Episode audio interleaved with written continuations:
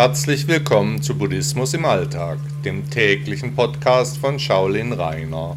Schön, dass ihr wieder hier seid. Wer will schon alleine sein? Wir Menschen sind und fühlen uns einsam. Wir wollen nicht alleine sein. Viele Menschen haben regelrecht Angst vor der Einsamkeit. Sie können gar nicht alleine sein gehen in der Konsequenz dann Konzessionen jeder Art ein, nur um sich nicht einsam zu fühlen. Ich habe viele Freunde, die wachen am Morgen auf und schalten sofort den Fernseher oder das Radio ein. Einige schlafen dabei sogar ein. Die Hintergrundgeräusche ersetzen dann Familie oder Freunde. Ja, nur ja nicht alleine sein, das ist dabei das Motto. Schon in der Jugend zwängen wir uns in Diskotheken, enge und dreckige Räume, um unter Menschen zu sein, jemanden kennenzulernen. Wir stehen in der Schlange und warten auf Einlass. Wir werden Mitglied im Fitnessstudio, um Anschluss zu finden.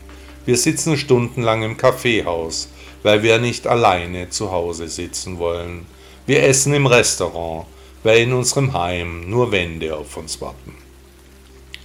Wenn gar nichts mehr hilft, organisieren wir uns in Clubs und Vereinen, gehen in der Gemeinschaft von Religionen und Sekten auf, treffen uns in der Gruppe. Das Gefühl der Zugehörigkeit ist uns ja so wichtig. Ich für meinen Teil, ich kann über Monate alleine sein, kaum Menschen treffen, für mich bleiben. Ich bin mit mir selbst zufrieden, kann ohne Gesellschaft gut sein aber ich verstehe alle die Menschen, die mit der großen Einsamkeit und Leere ihre Probleme haben. Die ganzen krampfhaften Aktivitäten, die aus der Angst vor Einsamkeit entstammen, für die habe ich Verständnis. Das Schicksal der Menschen ist hart, das Wissen um die Endlichkeit der Existenz schwebt wie ein Damoklesschwert über den Köpfen, beschäftigt jung und alt, krank und gesund, dumm und erschlaucht. Einfach alle Menschen denken unterbewusst ständig über ihre eigene Vergänglichkeit nach. Welche Aktivitäten unternehmen Sie, nur weil Sie nicht alleine sein können? Seien Sie einmal ehrlich, was machen wir nicht alles, nur weil wir so unglaubliche Ängste haben, so tiefe Verzweiflung ob unseres Schicksals verspüren.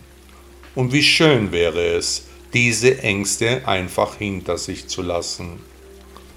Und dann ist da noch die Suche nach Spiritualität, die unsere Menschlichkeit mit sich bringt. Wir suchen nach einem Sinn für unsere Existenz. Während wir unseren normalen Aufgaben nachgehen, grübeln wir unaufhaltsam.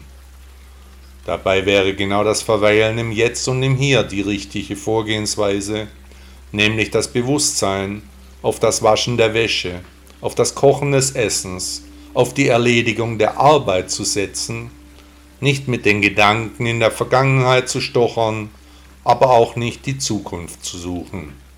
Wie immer gilt, der Weg ist das Ziel. Buddha sagte einmal, Vergangenem traure niemals nach, erhoffe nichts von Künftigen, denn was vergangen ist dahin, noch nicht ist, was da kommen wird. Wer aber klar die Gegenwart mit ihrem vielerlei durchschaut, der strebe, wenn er es erkannt, nach dem, was unerschütterlich.